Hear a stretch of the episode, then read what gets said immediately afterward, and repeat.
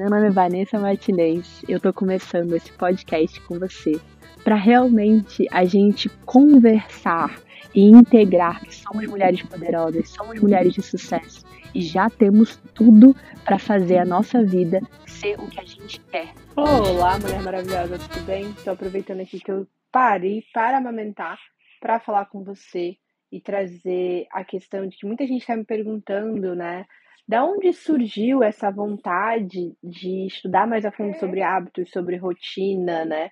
O que, que me fez chegar aqui? E como tudo nos últimos anos da minha vida, a resposta é são meus filhos. Você que é mãe, você que é mulher, sabe que nossos filhos nos alavancam muito, nos levam muito a outro patamar, né? E eu tava vivendo um desafio muito forte, e olha que legal, né? Todo desafio traz a gente para a gente melhorar, né? Traz um aperfeiçoamento para a gente. É, eu, quando eu me mudei para o Rio, a gente está provisoriamente aqui, né? E cagou toda a rotina do meu mais novo, né? Além de eu ter ido para mudado de cidade, né? Eu engravidei, então eu estava grávida ali já de oito meses. É, a gente passou por uma mudança, então teve uma ansiedade, teve a gravidez, que é uma outra mudança para a criança, Teve várias, várias questões que, e além disso, ele fez dois anos, e quem é mãe sabe que quando faz dois anos a criança ela se divide em entidade, né? E a criança fofinha que você fez na vida, né? E eu tava, quando a gente, logo quando a gente se mudou pra cá, né, em, em outubro, novembro, a gente tava com um desafio muito grande, que a entidade estava fazendo mais parte da nossa vivência aqui como família do que o restante. E a gente sabe que o problema sempre está nos adultos, né? A criança só reflete ao que não está acontecendo, ao que está acontecendo dentro de casa, né? E eu fui começar a estudar, eu fui começar a tentar é, entender o que estava acontecendo, porque eu estava virando a mãe que eu não queria, que era a mãe que grita, né? A mãe que não sabe lidar com as emoções e por ela não saber lidar, ela também não ensina o outro, a criança a lidar. E para quem não sabe, é, o cérebro da criança, né, ele vem só o primeiro desenvolvimento da criança é a parte nossa animalesca, né? É aquela coisa de lutar ou, ou fugir, né? Então, é, ela não tem a parte do cérebro mamífero onde ele entende as emoções dele. Isso vai ser desenvolvido mais lá para frente. Então, quando eles explodem, né? Quando a gente começa a ver com dois anos que a gente fala não e eles ah, ou se jogam no chão, ou negam tudo que eles entendiam como não, agora não entendem mais, desafiam tudo, é eles tentando é, integrar esse conhecimento, essa vivência é, e essa questão do cérebro mamífero, é realmente aperfeiçoar esse cérebro que ele já ainda não tem bem desenvolvido, ele só tem o reptiliano, que realmente é a parte nosso de instinto animal. Né? E quando a gente entende isso, a gente precisa parar que quando a criança está tirando a gente do sério, ela não está tirando a gente do sério porque ela é má. Ela está tirando a gente do sério porque ela ainda não sabe trabalhar com aquelas emoções que estão vindo com uma enxurrada. E assim, por mais que eu tenha estudo, na hora é outro caso. Então eu estava virando, por mais ainda mais grávida, já com uma gravidez mais estendida. Então, assim, estava altamente estressada numa nova casa, numa nova cidade, tentando uma nova rotina. Eu sou uma pessoa que a minha rotina é, individual, né? Tinha muito, mas com todas essas mudanças eu perdi tudo, né? Então foi um processo para mim muito importante de integrar o, o que ele estava passando. E aí eu comecei a realmente estudar, fui para pegar livros, eu sempre gosto muito de estudar, eu acho que a maternidade, muita gente fala assim, ah, ser mãe é, vem com a mulher. Não vem com a mulher e não vem com o homem, é preciso estudo é, para a gente poder criar seres humanos mais maduros, mais conscientes, mais confiantes, mais independentes. Eu acho que é necessário sim estudo. E quanto mais você puder fazer isso, melhor para você e melhor para sua família. Eu aprendo muito quando eu paro para olhar para eles e eu me empodero muito quando eu paro para aprender por conta deles, né? E isso não foi uma exceção. Então eu comecei a olhar e eu comecei a ver que primeiro, lembrando que a criança não tem esse desenvolvimento dos sentimentos, ela está tentando entrando em, a primeira vez entrando em processo de entender o que, que é esse sentimento, o que, que eu estou passando, o que, que é isso, né? E a gente precisa ajudar eles a nomear esse sentimento. O que está sentindo é raiva, É amor, é felicidade, o que está acontecendo? Por que, que você está triste? Por que, que você está feliz? Por que, que você está gritando? Explica para a mamãe, né? Isso ajuda a gente porque a gente não, não, não aprendeu a desenvolver esses sentimentos, a gente não aprendeu a realmente nomear esses sentimentos, né? E isso é muito, muito legal quando a gente começa a fazer com nossos filhos. Mas mais do que isso, quando a gente veio para cá, eu percebi que ele tinha uma mini rotininha de dormida, né? Mas ele não dormia sozinho, ele sempre tinha que ter a gente do lado, né? E a gente entendia como normal. Só que a gente ficava aquele tempo todo parado, colado nele, e se a gente se mexesse, ele acordava, o que não era saudável nem pra gente, nem para ele, né? Ainda mais na idade que ele já tá, que já tava, já tava com uns dois aninhos, né? Então, quando eu comecei a estudar, eu entrei em contato com algumas pessoas. Uma delas foi a Samia, que é mãe de sete filhos. Então, assim, quando você é mãe de sete filhos, as outras pessoas que não são abaixam a orelha, sabe? Porque é uma experiência muito vasta, muito grande. E eu olhei todos os destaques dela e comprei o curso dela. E a primeira coisa que eu fiz foi um, um direcionamento. O que, que eu estava querendo ali? O que estava acontecendo que não estava indo bem, né? Então, a primeira coisa que eu tive que... Eu quis olhar, né? é a questão do, do como eu posso parar né, com esse, essa, esse comportamento de eu gritar quando eu não estou conseguindo lidar com as questões que estão acontecendo com o bem, né? Quando eu não estou conseguindo lidar com a parte dele, desenvolvimento dele, né? E aí eu realmente fui estudar que era eu preciso nomear as emoções dele. Ah, você está sentindo isso, você está sentindo aquilo, o que está acontecendo? Conta, ao invés de realmente é, dá licença, não tô aguentando e etc. Ou quando não estiver aguentando, sair daquela situação, né?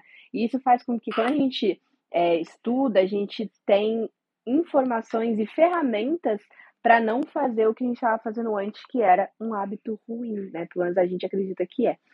E tem como ser uma boa mãe sem gritar. A segunda coisa é que eu percebi que ele, é, na verdade, estudando, que a criança tem mais aparece mais a entidade, né? Nesse caso, se a criança está mais cansada. E por mais que ele dormisse, ele estava dormindo muito é, em qualquer lugar e em qualquer horário. Então não tinha nada que ele, tipo, entendesse que agora é a hora de dormir. E aí é que eu entrei na, no assunto de previsibilidade, aí que eu entrei em contato com a importância da previsibilidade para a criança, né? Ela precisa saber o que vem uma coisa atrás da outra. Eu fazia muito isso na rotina do sono.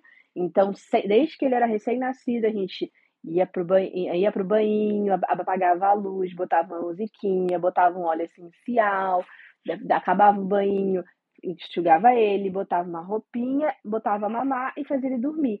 Isso sempre foi uma rotina dele da noite. Mas durante o dia a gente não tinha essa rotina de previsibilidade. E eu falei, caramba, vamos testar? E aí eu coloquei assim, o que, que vai ser, ele, como ele ia começar a colônia de férias e tal, como que vai ser a rotina dele, né? Como que a gente consegue? Então, ele acorda sempre e chama o pai, né? Então, o que, que eles fazem? Eles levam a, a cachorra para passear, então isso é uma atividade. Eles molham as plantinhas, isso é uma segunda atividade. Eles vão para a piscina ou para o parquinho, eles, eles gostam de decidir isso, então tem ali a terceira atividade, e depois aí eu botei a dormida, porque como a colônia de férias era tarde, tem a dormidinha, então a gente vai pro quarto, a gente apaga a luz, a gente lê uma historinha, a gente dorme, quando acorda a gente almoça, se arruma e vai para a escola. Né? E depois da escola a gente janta e aí faz a rotina da noite que a gente já fazia. Isso, quando eu comecei a primeira vez, o Ben, ele respondeu muito bem a isso. Ele aceitou logo de primeira a dormir no quarto dele, né? A dormir, na, a ler historinha, tudo certinho. Ele aceitou muito bem. Ele também é, melhorou muito o humor dele. E aí os picos de estresse diminuíram muito. Muito. É coisa assim, absurdamente. Mais do que isso, ele estava sabendo o que ia acontecer. Então você pergunta para ele até hoje, né?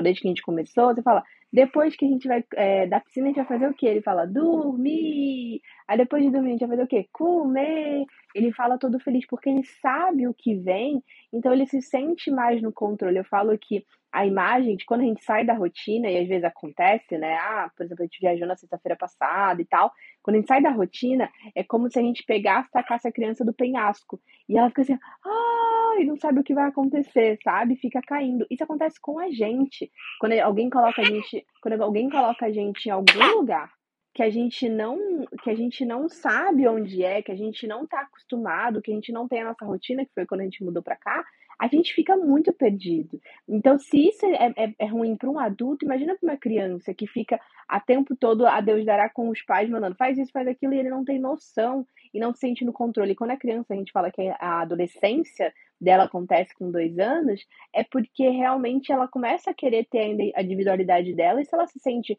totalmente sem controle, sem poder, aí que ela vai realmente encarar essa briga com você muito forte, né? Então, o, prim o meu primeiro contato e a minha primeira importância que eu dei a essa rotina e essa criação de hábitos para essa rotina acontecer foi por conta do bem, né? O bem sempre trouxe essa porta de entrada para mim, né, Via?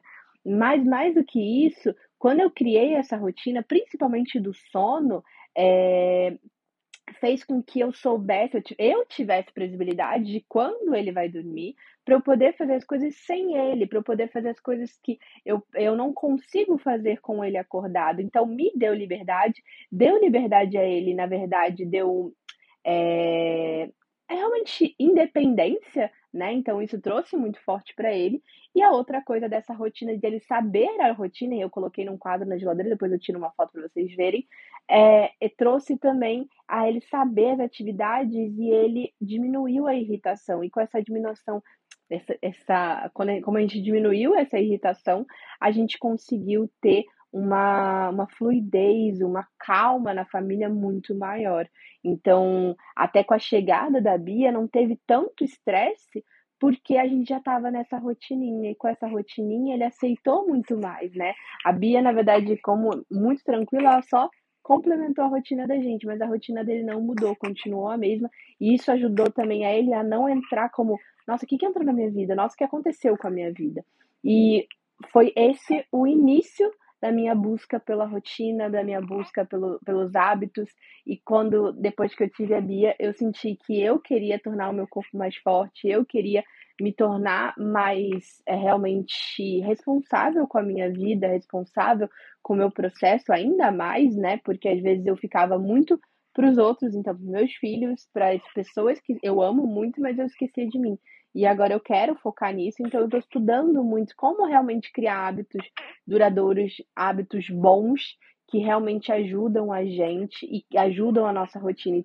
Hábitos e rotina tudo tem a ver, porque através de um hábito é, feito frequentemente, ou seja, através da rotina, você transforma a sua identidade, você realmente consegue chegar aonde você quer chegar, em quem você quer ser, é, de uma forma contínua, de uma forma próspera, de uma forma aperfeiçoada, que é o que eu sempre digo para vocês de mulher poderosa. Então, assim, eu falo para você que é mulher, eu falo para você que é mãe, porque tudo que eu trago aqui são ferramentas que nos ajudam e ajudam os nossos filhos, né? Que eu acho que são as prioridades da gente. E não tem como um ser separado do outro, né? Quando a gente é, consegue ser mais feliz, quando a gente consegue ser mais independente, quando a gente consegue estar mais equilibrada, os nossos filhos também conseguem os mesmos benefícios, porque eles espelham o que a gente é muito, extremamente, né? Então você tá vendo que a Bia aqui tá de boa, né? Já acabou de mamar, tá de boa, mas porque eles espelham como a gente é, coisa que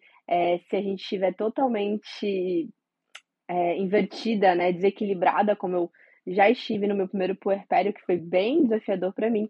O meu filho já era outra personalidade, por mais que tenha a personalidade dele, ele também espelhava a minha que estava ali, a minha identidade que ainda estava meio mãe de primeira viagem, entendendo o que estava acontecendo, né? Então, é isso. Espero que realmente isso ajude do lado aí. Me conta aqui o que mais importante você vai levar desse vídeo.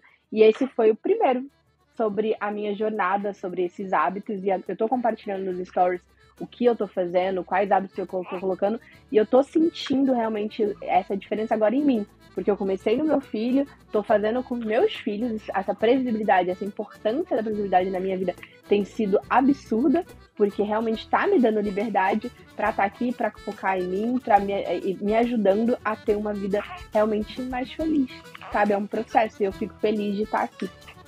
Bom, quero saber da sua opinião, quero saber o que de mais importante você vai levar. E eu volto numa próxima, assim que a gente tiver alguma coisa pra gente conversar, tá bom? Um beijo, tchau, tchau.